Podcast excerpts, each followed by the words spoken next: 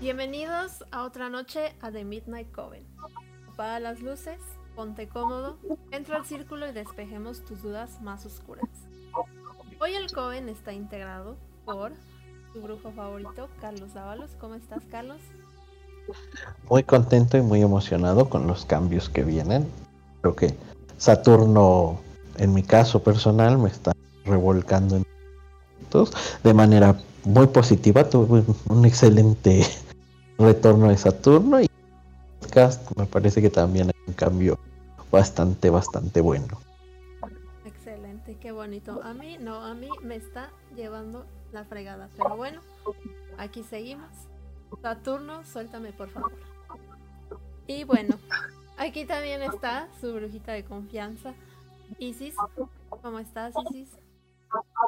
Hola, hola, bien, bien, muy entusiasmada de estar un día más con ustedes, una semanita más, con la sorpresa que ya les vamos a compartir.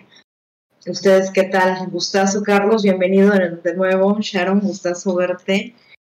Y bueno, vamos a darle, que hoy el tema está, está muy interesante además. Y bueno, se están preguntando, ¿quién es el que está aquí al lado de nosotros? ¿Quién está aquí? ¿Qué está pasando? Y bueno, les ¿Quién quiero... es Pokémon? Dijo, dijo Ándale. Bueno, esta es la sorpresa. El día de hoy, Abraham, mi primo, se nos une al crew. Todo bien con Paco, no se espanten, Paquito sigue siendo su tío, pero bienvenido Abraham, ¿cómo estás? Bienvenido al Coven. Hola, hola, muchísimas gracias, la verdad me siento muy bien de, de unirme. Ya tenía un, un rato de, de, presencia como de backstage y pues ahora me toca este, estar un poco más ya en, la, en el foco, ¿no? Y con un tema que la verdad está muy, muy, muy interesante. La verdad es que, bueno, Abraham ya ha jugado con nosotros videojuegos, conmigo, con Daniel, ya hemos estado compartiendo transmisiones y todo, pero la verdad es que me emociona mucho que ahora también esté de este lado, que vamos a estar echando este chismecito paranormal. Y, ¿por qué no? Este Coven se reúne bajo la luz de la luna para hablar acerca del canibalismo. Quiero hacer un pequeño disclaimer con este tema y que sepan que este tema lo vamos a abordar con todo el debido respeto, porque sabemos que muchos de estos casos son reales. Quiero que sepan que nosotros no estamos a favor del canibalismo y tampoco queremos contarles estas experiencias ni estos casos para que ustedes lo hagan. Lo dejo sobre la mesa, por favor sean responsables. Siendo tan ricos los tacos, ¿quién va a querer un mano? No, no. sí, no, ¿para qué? Sí, no, no. Y pues nada, vamos comenzando con, con el tema. Vamos a darle. Abraham, cuéntanos. Abraham, bienvenido. De la intro. Sí, justo me, me tocó de, de, de, de, la parte de la historia, porque eh, sabrán, el canibalismo como tal, pues no es, no es como que nuevo, no apareció ayer, no apareció antes de la pandemia ni nada. Es de esas cosas que probablemente tiene desde que inició la, la humanidad. Por ahí estaba checando que eh, hay vestigios de neandertales que se comían entre ellos y también entre los, eh, las diferentes especies de Homo sapiens. Entonces, como que, eh, pues no es, no es como nada, nada nuevo. Lo que sí es que se, se empezó a, a, a, distribuir en culturas, digamos, de, de, Occidente a partir de la medicina, con esto de que le llamaban el, el polvo mágico, que prácticamente era como el, el marihuanol de esas épocas, okay. que todo, todo, todo curaba. Este, le llamaban la mumia o eh, o mumi en, en, en, en, inglés, digamos que lo que hacían es que eh, todas estas momias que encontraban en, en Egipto eh, las hacían polvo, las hacían un polvo café y la gente se las ponía para como pomadas, eh, se la tomaba para todo, todo. Les digo, era como el, como el marihuanal de esos tiempos. Si, si no son de México y no saben qué es el marihuanol, este, a lo mejor pomada de, del tigre o cualquier cosa que, que la gente te venda como la panacea, que te cura absolutamente todo el cáncer y todo, pues prácticamente era lo que, lo que le vendían a la, a la gente. Esto sí, pues ya es más, es un poco más reciente, es como de, de los 1900, 1800, todo esto de la, de la momia. Pero es de esos temas, el canibalismo, que, que no se puede rastrear un solo origen, sino que tenemos así como pistas por todos lados. Entonces, otras de las pistas que se tienen por ahí es eh, rituales religiosos eh, en varios lugares de, de, Asia y algunos otros de, de, África, en los que había tribus. De esa parte sí no busqué tantas tribus eh, en, Asia y en, y en, África, pero hay varias tribus que como, como despedida, lo que hacían es que eh, se comían al, difunto, como para celebrar que, que, se iba, ¿no? O sea, como para decir que, que sí, ya te fuiste de manera corporal, pero pues siempre va a haber algo, algo de ti en, en, nosotros. Entonces, de esa, de esa parte de, de Asia y de, de, África sí les, les debo la, la, la, investigación, a lo mejor para un segundo ocasión que tomemos de canibalismo porque de donde más busqué es justamente el, origen de la palabra caníbal. ¿De dónde creen que, que venga la palabra caníbal? No sé como tal de dónde venga la palabra. Justo encontré yo que el, la parte del ritual que tú mencionas, sí encontré que lo llamaban como endocanibalismo o exocanibalismo, que justamente era la del de los difuntos. Creo que tropofagia es el, el, el, nombre científico del canibalismo. El origen del canibalismo no, no, no me viene. ¿Y tú dices nada? No, no, no, no se te ocurre una pistilla, un algo? ¿De dónde crees que venga? Estoy tratando de dar con la etimología, pero no me suena nada. A ver, dinos. No, es de esas, es de esas cosas y digo, yo como soy este me gusta la lingüística y eso, o sea, es, de esos eh, detalles bien, bien interesantes.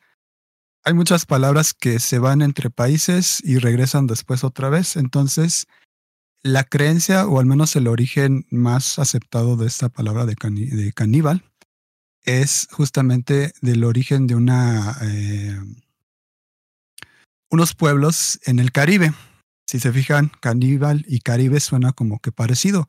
Y no es oh. coincidencia sino que aquí en, en, en, el Caribe había estas tribus que les llamaban calinagos, o los españoles y la gente de, de, Occidente les llamaba más como caribes o caríbales. Ahí justamente viene, caríbales. Digo, es como que la, la relación que le dan y adivinen quién, quién es el mero mero que, que medio acuñó ese término, ni más ni menos que Cristóbal Colón. Claro esa es la, la, teoría que hay ahí medio este, eh, más aceptada, que pues en sus viajes Cristóbal Colón llegó justamente al Caribe, checó con todas estas tribus este, que tenían estos rituales y esta ah, cosa un poco salvaje, o sea, que, que eran buena onda con ellos porque los veían así como, como dioses de repente a Cristóbal Colón y, y a, y a los españoles y a la gente de, del viejo continente los veían así pues brillantes y todo, ¿no? Entonces pues los trataban bien, pero pues esta eh, gente de aquí del Caribe pues tenía riñas entre, entre pueblos, tenía eh, cosas ahí. Entonces eh, pues es lo que vio Cristóbal Colón, pues que sí nos tratan bien, pero entre ellos como que se están canibalizando, prácticamente se están comiendo entre ellos, o sea, derrotaban a alguien y se lo, se lo, se lo cenaban entonces, pues Cristóbal Colón, eh, su misión principal era encontrar riquezas, ¿no? Acá en, en, en, las Américas. Entonces, al no encontrar el oro en los primeros viajes, o sea, que llegó ahí a esas partes de, de, de Cuba y de República Dominicana y un poco más hacia, hacia afuera, o sea, no había todavía tocado continente, eh, pues ahí se lleva la, la palabra eh, de Calígano para allá, y entre eso de que pues entre que lo mandas en cartas y se lo dicen de boca en boca, pues se transformó ese de Caribe en caníbal. Hay una transformación un poquito rara, pero pues es la, la les digo, la, lo más aceptado que de aquí de, de, de esta parte del, del, Caribe, por eso se, se empezó a nombrar así, caníbales, ¿no? Qué buen dato. Pero es curioso que, que, te llame la atención eso del boca a boca, porque por ejemplo, eh, mucha risa que el topónimo de Churubusco es igual, se, se, perdió por el boca a boca. Churubusco, que nosotros suena cualquier cosa, era Huitzilopochtli.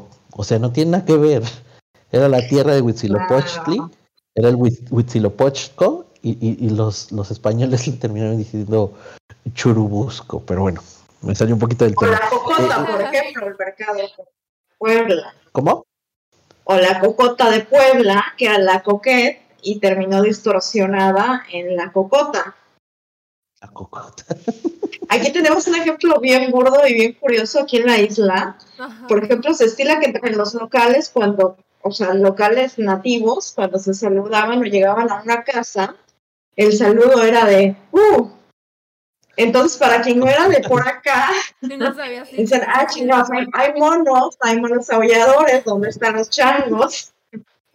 Pero no, la cuestión surge porque cuando hubo, hubo invasión y estuvieron, eh, hubieron por acá flotas francesas, el saludo pues era bonjour y se fue deformando hasta terminar en un burdo uh, que hasta la fecha muchas familias locales lo conservan. Qué maravilla. Y así la cuestión sí, en estos lares. Conforme les fue dando más y más flojeras, terminó en. Uh. Así ya, nadie fallaba. Pero. Volviendo, Efectivamente. volviendo un poquito al tema, entonces lo que me llama la atención también es, es que, que, que, resulta que estamos ante un término completamente xenófobo, ¿no? O sea, ya es meter a todos en el mismo, en el mismo saco de, entonces, ya sabemos, no es canibalismo, es antropofagia. Sí. Ahí está la acción cultural. Es como, no específicamente xenófobo, pero sí eh, como que no, no ayuda, ¿no? Tanto. Entonces sí, sería bueno, pues a lo mejor hablar más de antro, antropo, de hecho, ni siquiera lo puedo decir, es antropofagia. antropofagia. antropofagia. Y es que de hecho. Pues, por favor. Sí, antropofagia. Porque de hecho, pues hasta, hasta que empezó esto en, el Caribe, pues fue cuando se empezó a acuñar el término como tal. Pero, por ejemplo, lo que estábamos checando primero de las momias, o sea, lo de que se comían el polvo de momia, eso es de los años 1600, 1500. Y pasó tanto y se comieron tantas momias que ya ni siquiera alcanzaban las momias que estaban encontrando en Egipto, eh, sino que ya después, eh, digamos que salió la versión chafa del, del, polvo este mágico de momia y de cualquier cementerio se agarraban algún muertito, lo lo envolvían y lo trataban de hacer momia y lo, lo hacían este, medicina. Entonces fue una práctica así como. El marihuanol al simi marihuanol. Sí, ya fue como de hagamos más, más, más, más, más. Al polvito de momias. Pero no aprendemos, porque es lo mismo que está pasando con el tema del rinoceronte, ¿no? Pides esa de la medicina tradicional china, dice que el cuerno de rinoceronte cura no sé qué cosas, y se está haciendo una caza indiscriminada de rinoceronte solo para quitarle el cuerno y, curar lo que no cura. Sí, claro. Qué loco, pues en sus tiempos los testículos de tigres también. O el marfil. La medicina tradicional china es un gran, gran problema. Raros. Por eso se crean pandemias, amigos. Exactamente. y enos aquí, dos años después, post pandemia. Ya vamos para tres. Ah, ya vamos para bastante. Todo ha cambiado la vida en aquellos tiempos. ¿No? Nos encerramos sí, fue 2020. el 23 del 2020. O sea, todavía, todavía apenas pasó el segundo, estamos empezando el tercero. Así Sí. no, ya se siente larguísimo. Pero bueno, regresando al tema acerca de lo, del canibalismo, algo que me llamó mucho la atención y, encontré por ahí es un dato. Yo no sé si esto esté confirmado, pero lo encontré. Que Diego Rivera fue una de las personas que probó la carne humana. Y, y en, según esto, en una de sus memorias está escrito, lo voy a citar. Dice, los que decidimos llevar a cabo el experimento hicimos un fondo común para comprar cadáveres en la morgue municipal. y escogimos los cuerpos de las personas que habían fallecido de muerte violenta, los que acababan de ser asesinados y no estaban enfermos o seniles. Seguimos nuestra dieta caníbal durante dos meses y la salud de todos nosotros mejoró visiblemente. ¿Cómo ven ese dato? ¡Wow! Vaya dato perturbador. Sí, sí, está como que súper loco. Nunca, nunca me había imaginado. Bueno, cosas que tienen los comunistas. Estuvo, yo también, o sea, cuando leí eso dije, en serio. Sí. Wow. Wow. Ahí, ahí les dejo ese dato que a mí también me, dejó como pero, pero ahí no seguimos un patrón, un patrón que al menos en cuanto a lo, a lo que pude estudiar en, el ratito que preparé el tema, este, lo, los caníbales modernos, los antropófagos, ya que antropófagos eh, modernos, estamos hablando del siglo X, del siglo XX para acá, eh, todos han sido personas sumamente inhumanas, sumamente indolentes a lo que las demás personas cuentan y creo que persona más inhumana que, Diego Rivera, a pocas. Y sí, la verdad es que no era para nada una perita en dulce. No, Les voy a contar el caso del el monstruo de Atizapán.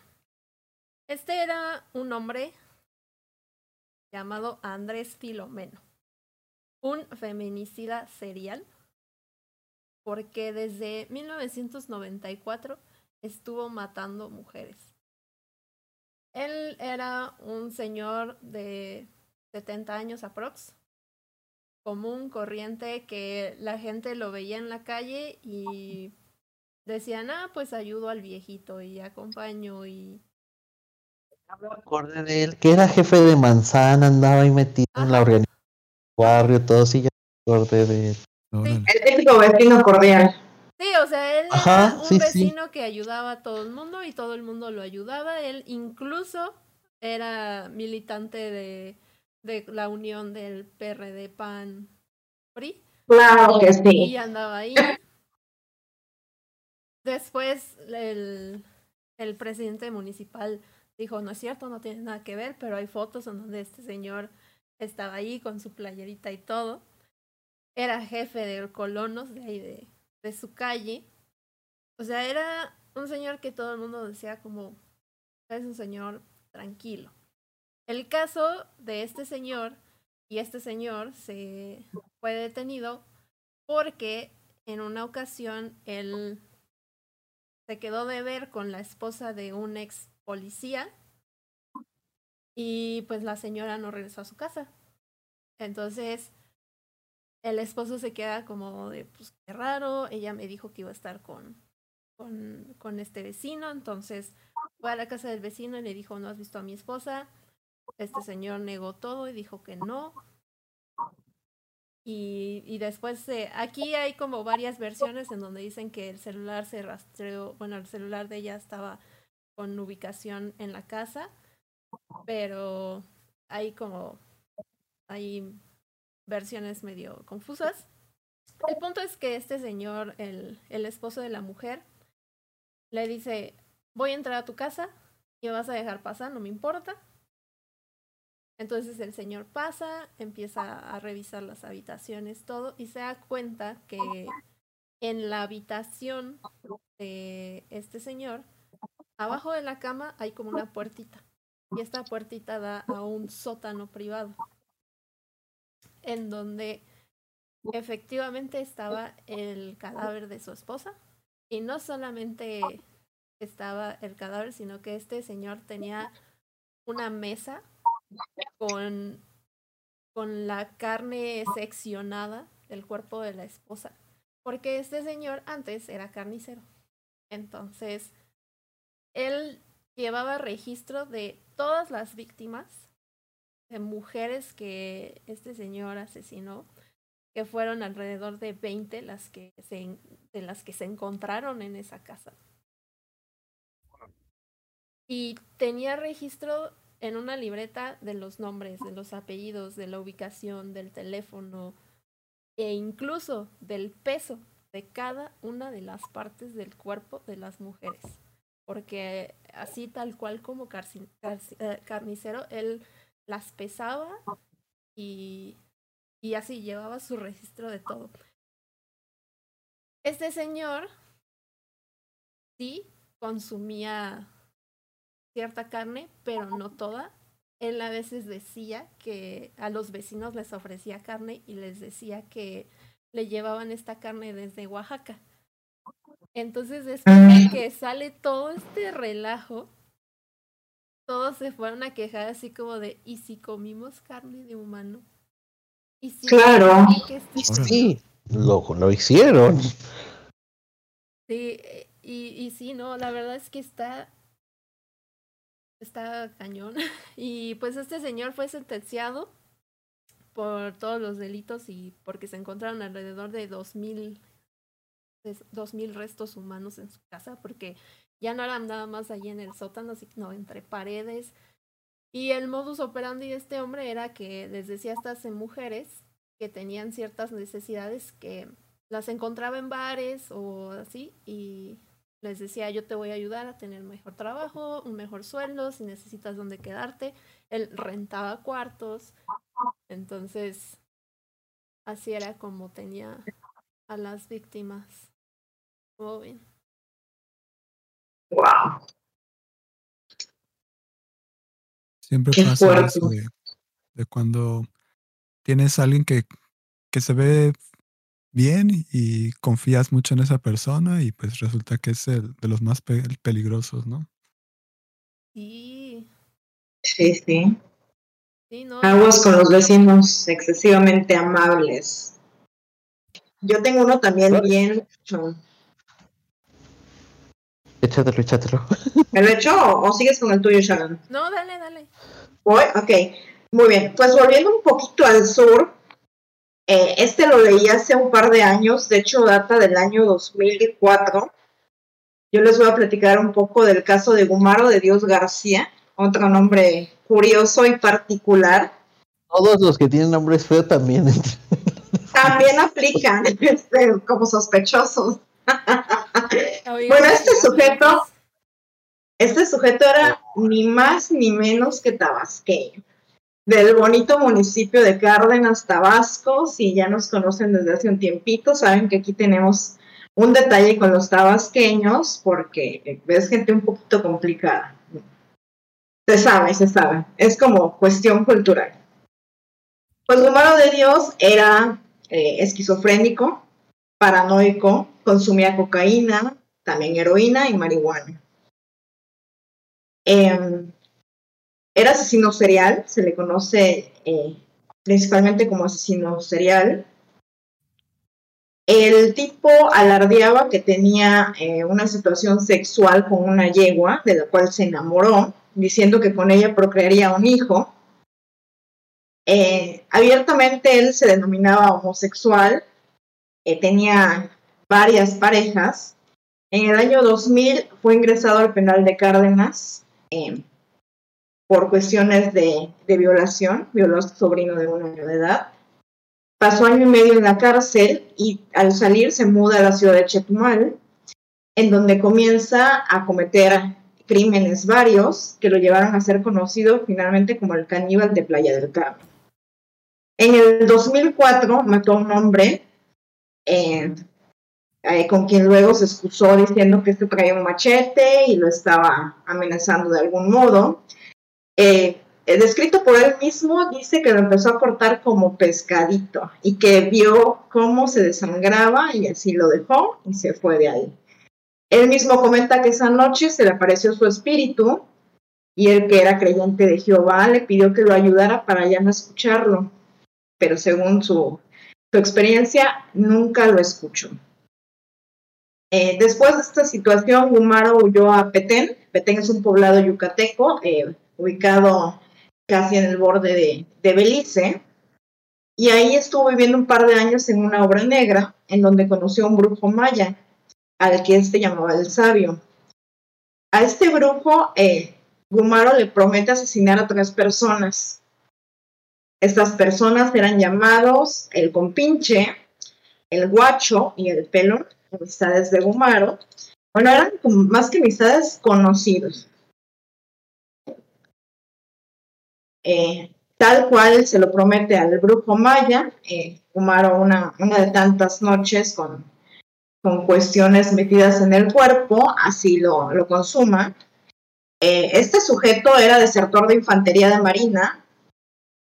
Posteriormente conoce a un hombre de quien se convierte en pareja, pareja sentimental, y se van a vivir a un lote en medio de entre Chetumal y Playa del Carmen. Ahí se prostituían con turistas nacionales y extranjeros. Y el día 12 de diciembre, en una situación de, discusión entre el alcohol y estupefacientes, eh, Gumaro le pidió a su amante 550 pesos mexicanos. Cuando este se le negó, se lo negó, perdón, eh, Gumaro enfurecido lo golpeó en la cabeza con un bloque hasta dejarlo completamente inconsciente y al ver que todavía se movía, lo ahorcó con un cable que estaba en el mismo lugar. Posteriormente, Gumaro de Dios García colgó el cadáver con la cabeza hacia abajo hasta que éste se desangró totalmente, lo descuartizó y con el cuerpo preparó un caldo, incluyendo vísceras, asó el corazón, las costillas y cortó en filetes el muslo izquierdo que cocinó con una salsa de chiles verdes, cebolla y tomate. Cuando le preguntaron, él dijo que sabía como barbacoa. Un festín de fin de semana. O sea, ¿Por qué chile verde? O sea, lo que no. pues el tipo se dio su festín. Eh, el día 14 de diciembre fue descubierto, todavía con partes del cuerpo de su expareja sentimental. Eh, los vecinos de la zona dieron aviso a la policía, quienes, quienes inmediatamente lo detuvieron.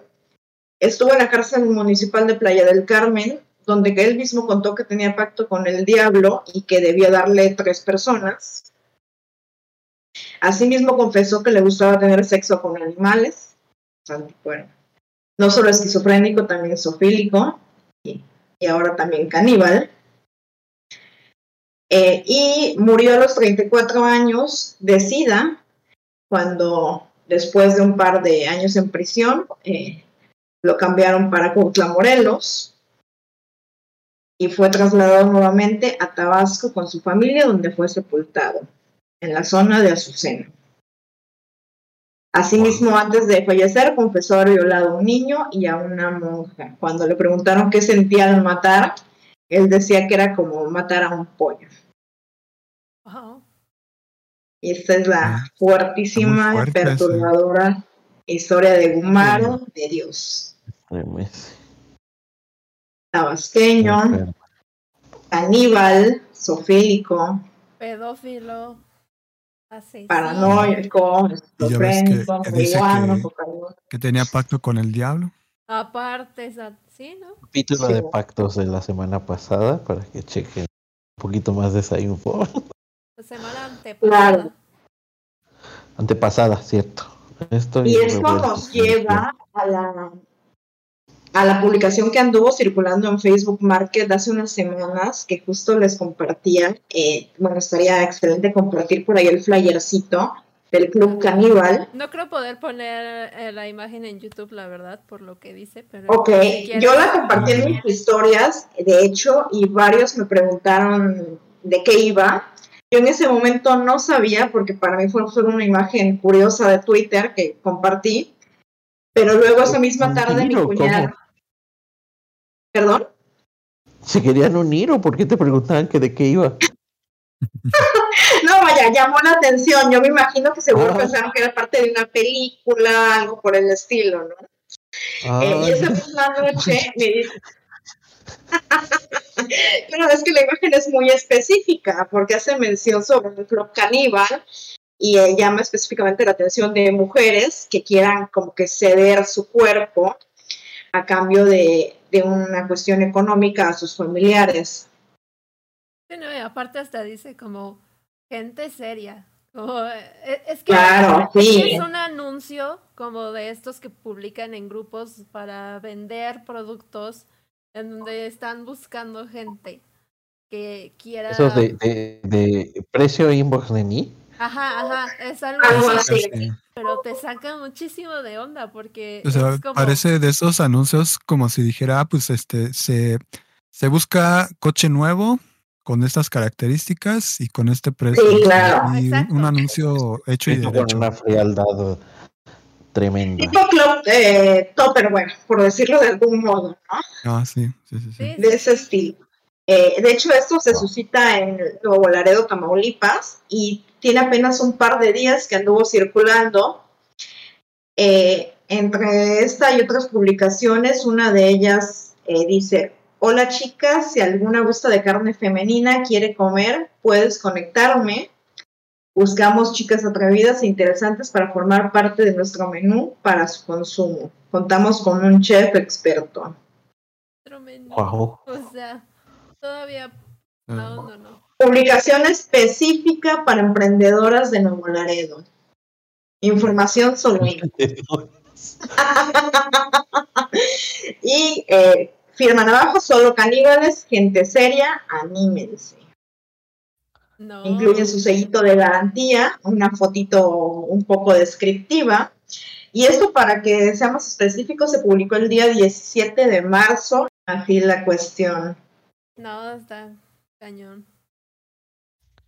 Yo les tengo una historia que ahora no suena tan heavy. Pero cuando la leí me sorprendió mucho. Eh, se la pregunté a Joana y ya me la pasó. Eh, viene de Argentina. Esta es una mujer que se llamaba Emilia Basil. Emilia Basil era libanesa. Llega con los refugiados al puerto de Buenos Aires y se enfrentó con ser ciudadana toda su vida. Vivió todo tipo de maltratos y de ser maltrat y de ser tratada precisamente como, como algo de segunda, como algo que no, que no puede aspirar a, más. Era, era miope, eh, tenía las facciones demasiado angulosas para ser agradables. Y toda la gente se lo decía abiertamente fea, tan fea que ella siempre se autodefinió como fea. Eh, durante sus, sus este, primeros años consiguió un trabajo en, en, en, digamos, en una especie de rastro, donde tenía que cargar carne, llevarla a las cámaras de, de, congelado, eh, cortar la carne, despacharla al público, pero estamos hablando de algo a muy, a muy gran escala, para decir una carnicería, era algo tremendamente grande y aprendió esta mujer se alcanzó a casar con un hombre de Rueda, que era un soñador incapaz de, de llevar, de sacar adelante a su familia. No tenía la capacidad eh, económica, no tenía la capacidad pensante para sacar adelante a su familia y siempre quiso ser autosuficiente. Así que cuando ya sus tres hijas estaban grandes, deciden poner un restaurante.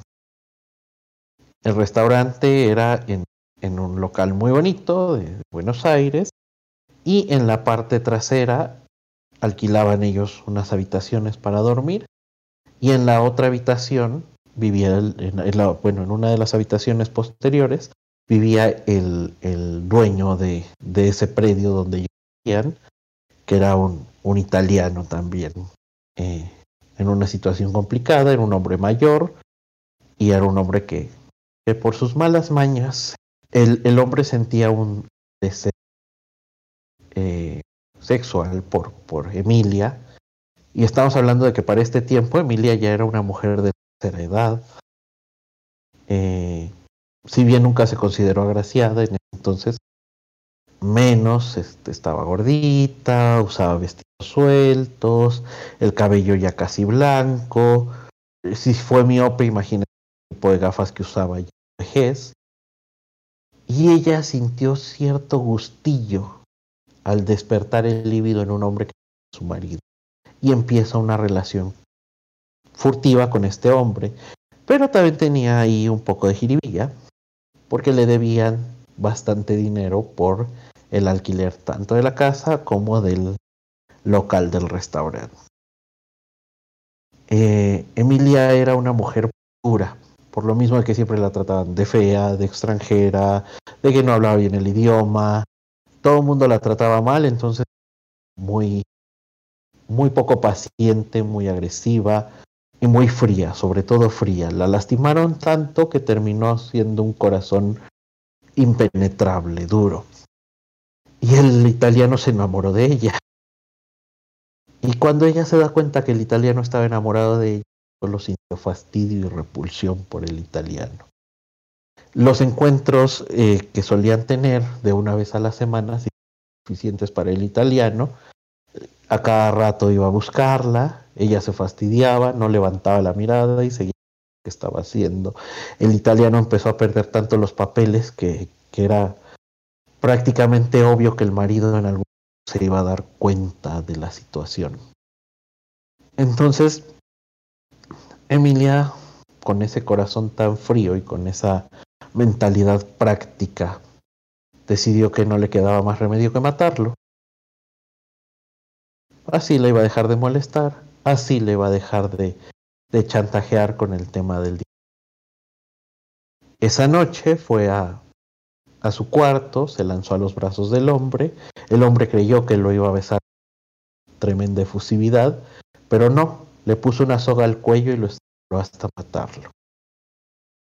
Una vez que lo había matado, esto viene en, una de las entrevistas que hizo, una vez que lo había matado le llegó la pregunta práctica a la mente, ¿qué voy a hacer con el cuerpo para que no se cuente? El tipo tiene hermanos que lo vienen a ver de vez en cuando, y si dejo el cadáver aquí pudriéndose, va a venir la policía, van a ver las marcas en el cuello y se va a saber que no fue muerte natural y voy a ser la principal sospechosa. No lo puedo enterrar porque no tengo jardín, el patio de la casa está pavimentado. Entonces decide que si se come a este hombre, el cuerpo desaparece. Así era la, la, frialdad con la que Y como había trabajado tan bien en todo el tema carnicero, le cortó las piernas, las manos, con una paciencia de santo. Eh, solo dejó el torso y la cabeza. Hirvió la cabeza, le quitó todo el cabello con una navaja de afeitar y, se puso, puso, a hervir la cabeza porque no sabía aún qué hacer con la cabeza. Con lo demás hizo empanadas, eh, y se las vendió a sus comensales, se las dio de comer a su marido, sus hijas, y ella misma comió de esas empanadas. Pero el torso, ella no sabía ninguna receta que el torso. Así que el torso tal cual lo metió en una caja de manzanas, dejó que las manzanas se pudrieran, le puso periódicos viejos arriba y lo sacó esperando a que se llevaran, se lo llevaran en la basura. Pero resulta que, y la caja de manzana pesaba mucho. Entonces los vecinos se dieron cuenta de la peste, a algún listillo se le ocurrió mirar, encontraron el torso, la policía se llevó el torso, y o oh casualidad, en la misma manzana donde se encontró ese torso, había el reporte de un hombre desaparecido. Su hermano lo había ido a buscar y no lo había encontrado, nadie le supo dar razón de él van a, la, casa, revisan la casa, no encuentran nada, pero ocurre revisar en el restaurante. Y en el congelador de la cocina había una especie de balón, una, esfera grande de papel. Y cuando la abrieron encontraron la cabeza del hombre porque Emilia aún no sabía qué, qué hacer con él. Uy. Esa es la historia de Emilia Bazán, 10 años presa, salió de la cárcel y, el, hombre que escribió el libro sobre él dice que tuvo la oportunidad de identificar a la, a la, celadora que, que le preguntó preocupada porque era una señora ya bastante, bastante mayor, que si sabía a dónde iba, a dónde iba a ir, si tenía algún lugar al, al cual ir. Y la respuesta de Emilia fue tan fría todo en su vida. Eso a usted no le importa y a mí tampoco. y nunca más se supo nada de Emilia Basil. Uy. Wow. Pues quién sabe qué habrá hecho. Está bastante heavy. Lo, lo que me parece bien interesante de estas historias eh, que están compartiendo ahorita es como el, el, motivo por el cual se da la, pues el canibalismo, la, la antropofagia, es, este, es muy diferente, ¿no? O sea, cambia.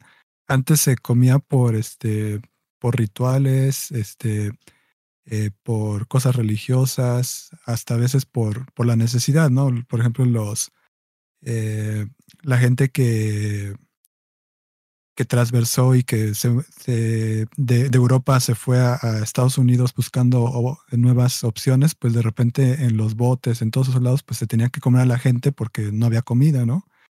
Los, los, estos, los pioneros también, de repente pues esa gente se comía. Y ahorita pues es más como eh, como crímenes pasionales, ¿no? Estos dos que, que, están, que estamos platicando. Claro. Sí, como que va evolucionando, ¿no? De, de ser una parte ritualista, de alguna forma, después fue de supervivencia, de pues si no nos queda de otra, ¿no? nos tenemos que comer y ahora es casi como una cuestión astronómica o sea, ya la gente está buscando cómo cocinar esta carne. Bueno, está el caso también de los, de los, este, el vuelo que se estampó en los Alpes chilenos y que, que era un equipo de algún deporte, que hay una película que se llama ¿O viven?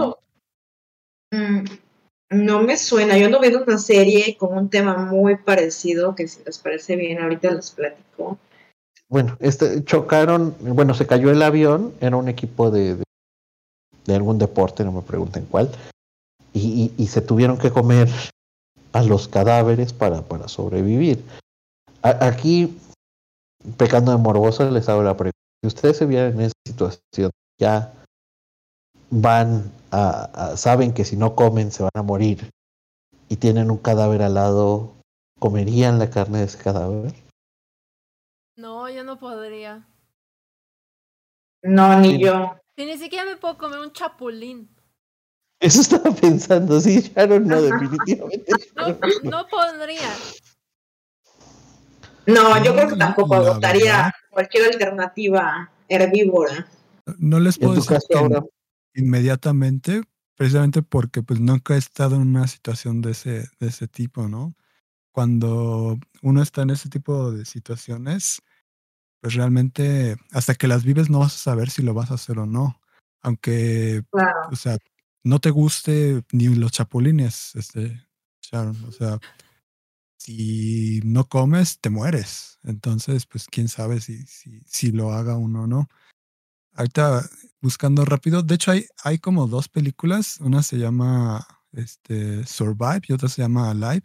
Ajá. Esa es la que. las dos son parecidas eh, en, en, el, en el sentido ese que sí, te, chocaron y pues ni modo, tenían que, que comer.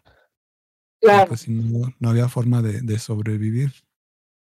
En, en, mi caso, respondiéndome un poquito a mi propia pregunta, en Brasil, por, por leyes absurdas y pésimas al cliente, estuve nueve horas sin probar bocado. Y ustedes saben que yo sin probar bocado soy otro.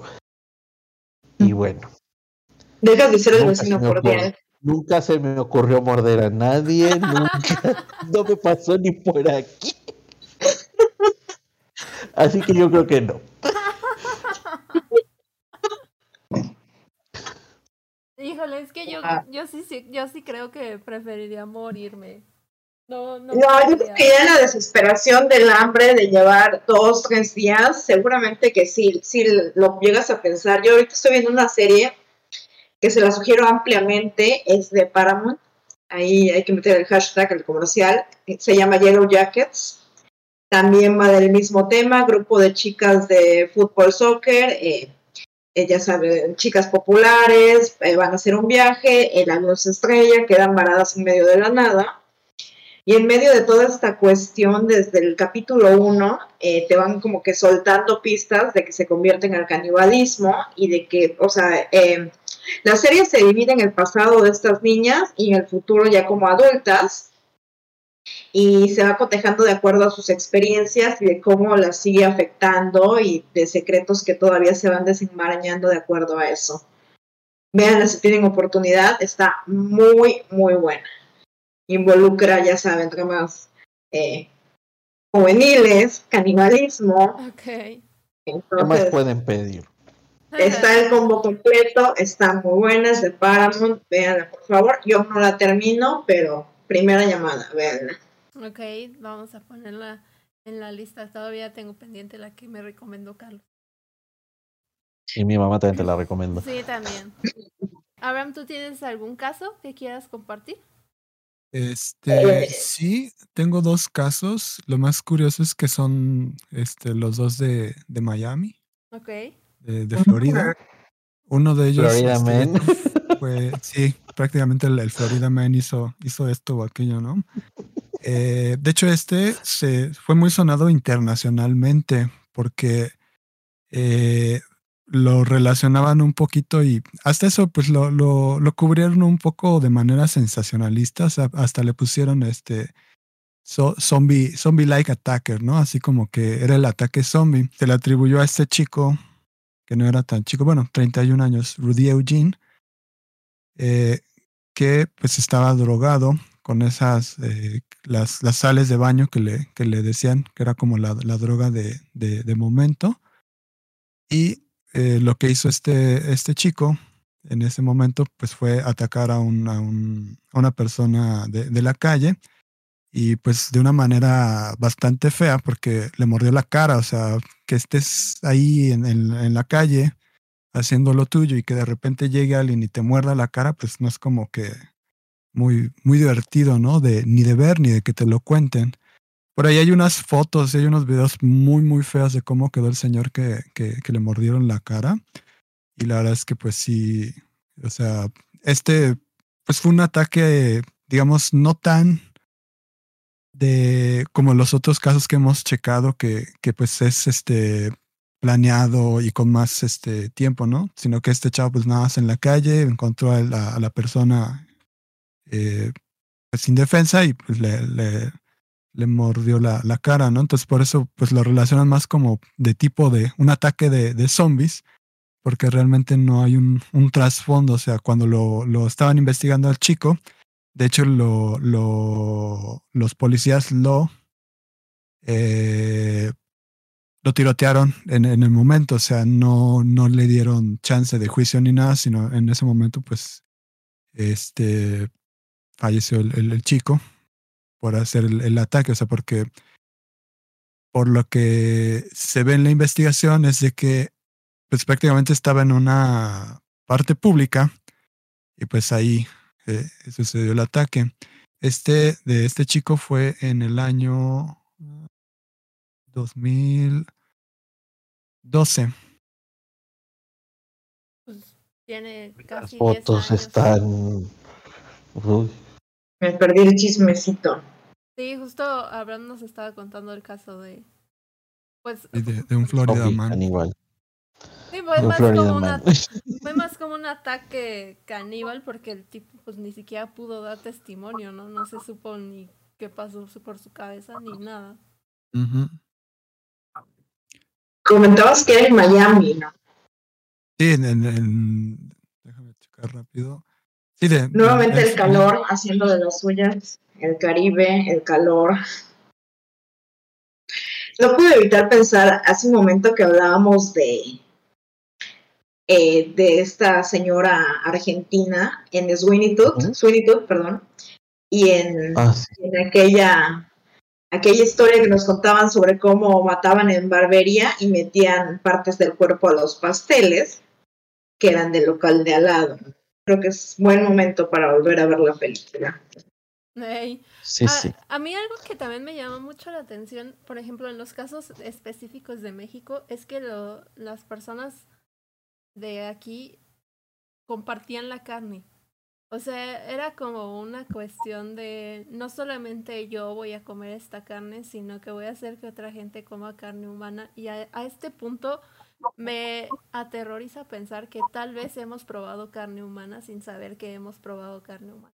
Les tengo un caso muy parecido al del caníbal de Atizapán y al de Emilia Basil, que es peor, porque resulta que esta mujer, María Trinidad Ramírez, estaba casada con un hombre espantoso, un hombre bárbaro que la maltrataba a ella, trataba a sus hijos.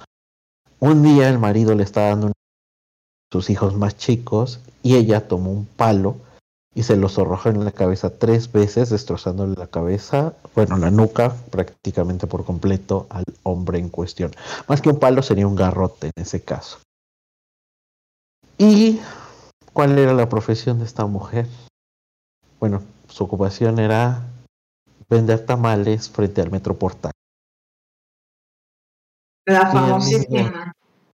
Y en 1971 todos los transeúntes que pasaban por Metroportales apresurados con su guajolota se comieron al marido de María Trinidad Ramírez. No puede ser.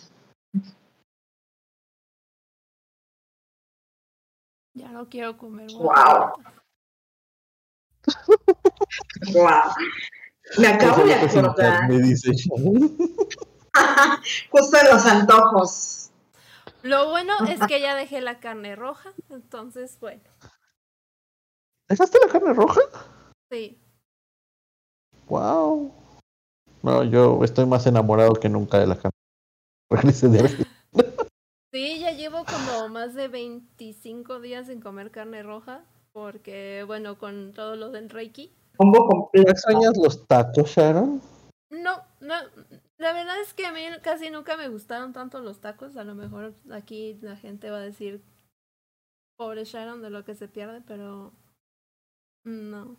Eres más de pollo, ahora que lo pienso, eres más de pollo. La, verdad es, es, es, muy válido. Este, cada quien tiene este, los gustos diferentes. O sea, hay gente que le puede gustar la, el, jugo de naranja y hay gente que le sabe horrible.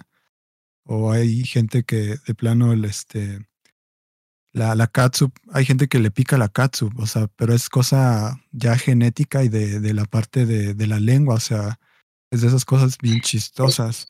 Y regresando tantito a esa parte de, la, de, la, de, la, comida, o sea, no busqué ahorita a qué sabía la carne, o sea, porque sí puede, de, seguro hay, hay la gente que la ha comido, la, la carne de, de, humano, seguro ha posteado, puesto ahí en algún lado, o sea, ¿qué sabe, no? Claro.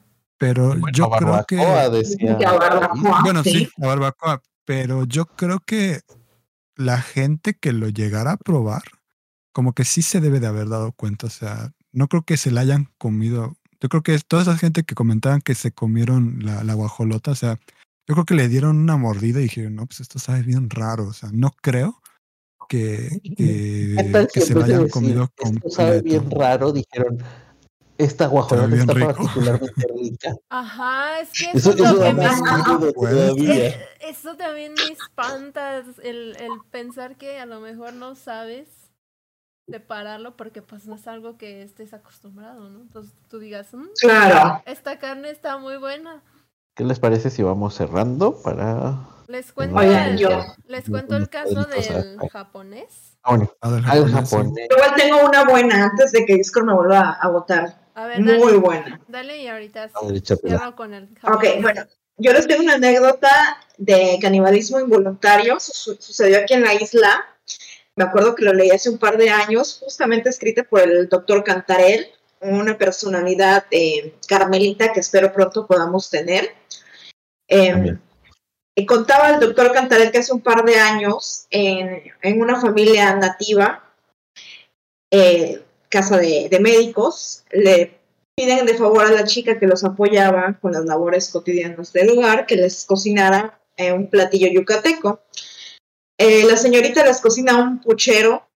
Eh, al día siguiente el médico empieza a indagar eh, una vez que, llega a su consultorio y ve que falta un cerebro que tenía un formol.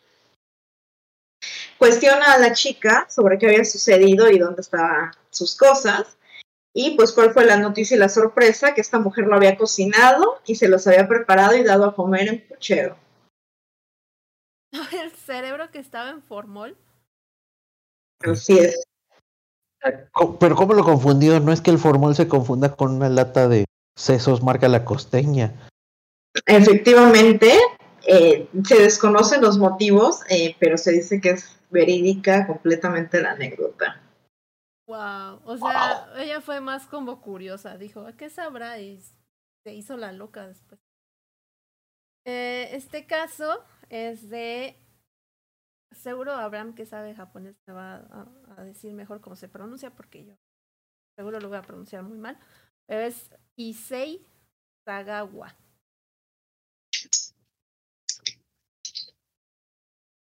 Bueno, este hombre, el 13 de julio de 1981, fue detenido porque llevaba dos maletas en un bosque de París,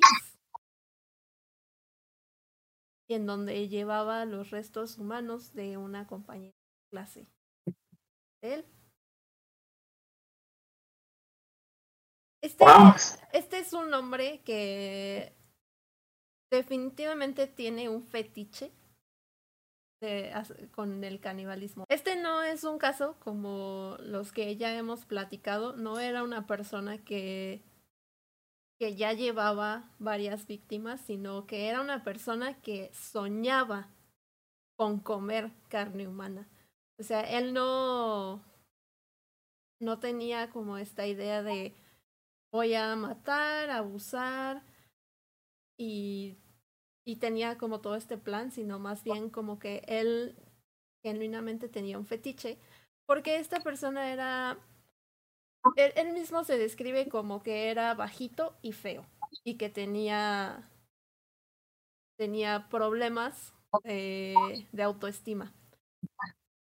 Entonces, él desarrolla ah, desde joven un gusto por las mujeres occidentales, específicamente con la actriz Grace Kelly. Fue donde empezó esta, estas ganas de querer comer carne humana.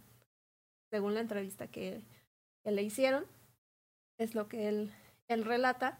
Entonces, él se va a estudiar a París y aquí conoce a, a su compañera de clase. Cuando él estaba en París, él contrataba a trabajadoras sexuales y siempre estaba pensando que él les apuntaba desde atrás y, y después se las quería comer, pero nunca se atrevía a hacerlo. Hasta que ya llega un momento en donde invita a festejar a su compañera y, y empieza a creer que esta es la persona a la que él de verdad quiere comerse. Em, en, en este momento les voy a contar un poquito de la entrevista que les hacen. No quiero describirla porque la verdad es que a mí sí me pareció muy perturbadora. Si quieren les dejaré el, el link por ahí para que lean toda la entrevista. Pero lo que él dice es que llega un momento en donde por fin se atreve a dispararle por la cabeza y según él, que la, la mujer muere de una forma no tan violenta porque la, la bala que él disparó no terminó de, de atravesar toda la cabeza, sino como que dice que estuvo dando vueltas. Entonces que prácticamente fue una muerte que no dolió. Y dice que en este momento él se siente como, como que quiere llamarle o no a la ambulancia hasta que un pensamiento lo detiene y dice, no seas idiota, has soñado con esto durante 32 años y por fin está pasando. Entonces, lo primero que hace es cortar una parte de, de su trasero y dice que al principio lo que empezaba a salir era pura grasa, que parecía maíz. Y entonces, ya cuando por fin logra llegar a la, a la carne roja, entonces es donde se da cuenta que la carne es lo máximo para él.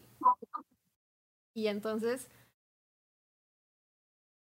le entran como este remordimiento de perdí una amiga, pero lo que estoy sintiendo es mucho más grande que cualquier otra cosa que yo en mi vida haya probado. Entonces, eh, este hombre con las, sale con las maletas, lo atrapan porque pues, eran unas maletas bastante grandes y lo meten a la cárcel.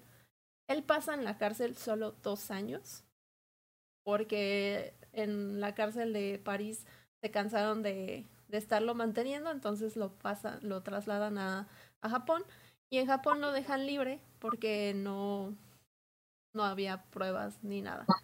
Entonces, este hombre, su caso, y por la manera en la que él hablaba de, de la carne y demás, se volvió para la gente fetichista una especie de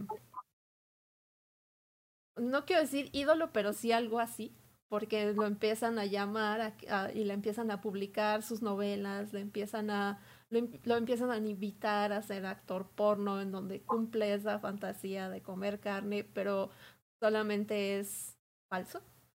Eh, entonces, pues eso, así es el caso de este hombre extraño. A mí la verdad me, me perturbó mucho porque no sé, su manera de explicar las cosas es hasta asqueroso.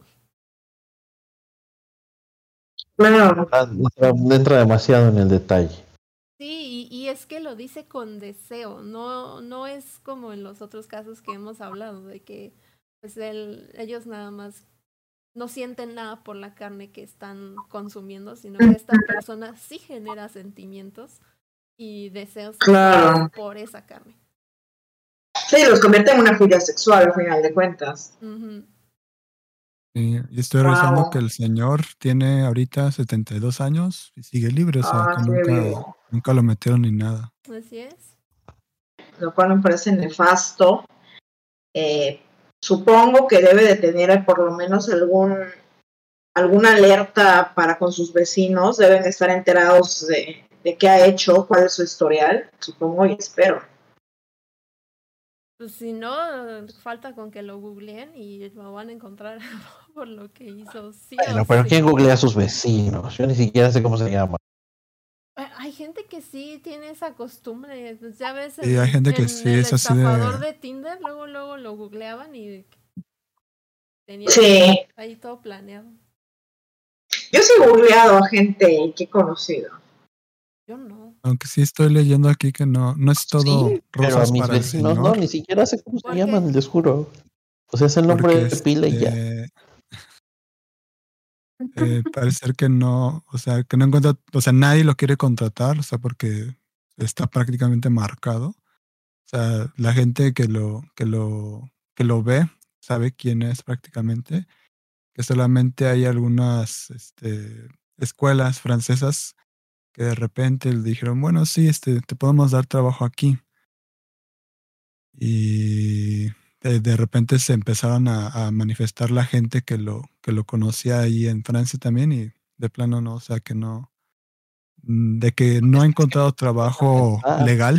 tenerlo, o sea, pero tenerlo como profesor, como una figura de, de, de, ejemplo, como una figura de poder, es creo que lo peor que se puede hacer. Sí, Totalmente de acuerdo. Sí, yo creo que pues aunque lo acepten, pues seguramente no va a durar mucho. Eh, sí, no, a mí la verdad es que me perturbó mucho. Les voy a pasar el link por si lo quieren leer de la entrevista. Y, de todos modos, pues aquí se los voy a dejar porque si no entré en detalles, es, a mí me pareció sumamente asqueroso. Pero. Claro, claro.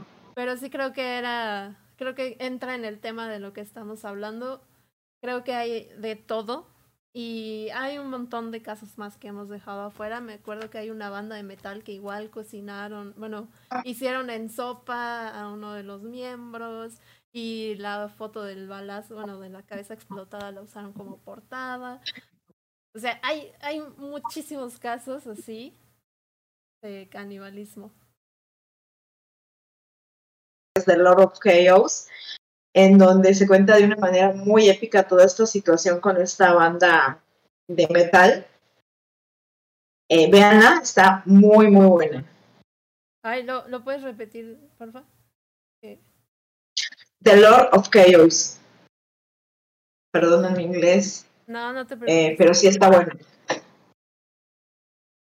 Pues ahí está. Y no olvidemos también al, al vocalista que se cortó en pleno concierto eh, las manos y se puso manitas de puerco. Pero bueno, Ah, eso es para un tema. Pues vamos cerrando. Chicos, algo sí. que quieran decir, despedirse. Eh, coman carne bueno, humana, principalmente, no coman carne humana. Y Claro. un gustazo eh, ya estar de vuelta por acá. No tan gusto como, como, como esperaba que fuera. No. Me gustaba más estar allá, pero, pero bueno. Este, eh, igual las extrañaba mucho, chicas. Bienvenido, Abraham. Te. Un gusto de estar aquí. Y, este, y bueno, no olviden seguirme en Astrológico Ansus. Y no olviden ver nuestros programas anteriores si se los perdieron porque están buenísimos. coincido completamente. Varios puntos a tomar en cuenta, varios aprendizajes, conozcan a sus vecinos, googleenlos si pueden, no confíen en los más cordiales. Vean las pelis y las series de las que estuvimos hablando y déjennos sus comentarios para saber qué temas quieren que abordemos, compartan el contenido, platíquenle a sus amigos y a los suyos lo que estamos haciendo y no olviden mandar sus historias si así lo desean. Yo soy la tía Kinky Witch. Para quien guste seguirme, nos estamos viendo. Un gustazo, como siempre, acompañarlos ahora. Nuevamente, bienvenido, Sharon Carlos, bienvenido de nuevo. Y estamos al pendiente por aquí y vía Instagram y Facebook. ¿Abraham? Yo de momento no, no tengo redes sociales que, que me puedan seguir, es más que nada mi, mi personal, entonces no me sigan en esa. Este, y para cerrar, pues siento que este tema todavía nos alcanza para algo más porque no hablamos ni siquiera de los efectos que provoca el comer la carne humana. O sea, tiene efectos este, en el sistema nervioso muy, muy locos. Este, entonces, a lo mejor para un segundo este podcast de este, de este tema de, de canibalismo. Y este, pues un gustazo de, de estar aquí, de formar parte ya de, de- del, del Coven. Sí, urge hacer una segunda parte de esto y de muchos otros programas porque siempre nos quedamos cortos de tiempo, pero aún así creo que damos información muy concreta.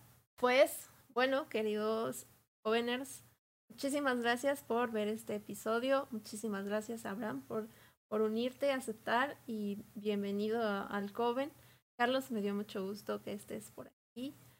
También me dio mucho gusto que Isis estuviera por aquí, pero el internet está fallando un poco, entonces bueno, ya, ya no nos despedimos aquí, pero sí. Pax, sabes que estás en nuestro corazón, te queremos muchísimo. Gracias por comenzar. Sí, gracias por comenzar este proyecto con nosotros. Y pues ya, no se olviden de seguir al Coven en The Midnight Coven en todas las redes sociales. Tenemos Twitter, Instagram, Facebook. Este, estamos en Spotify, YouTube. Les agradeceríamos muchísimo si se suscriben y nos dan like en este video y en los videos anteriores. Por favor, compartan con sus amigos si creen que esta información es de su agrado. Por favor, no coman carne humana. Y ya saben que pueden ser parte del Coven enviando sus historias paranormales en midnightcoven0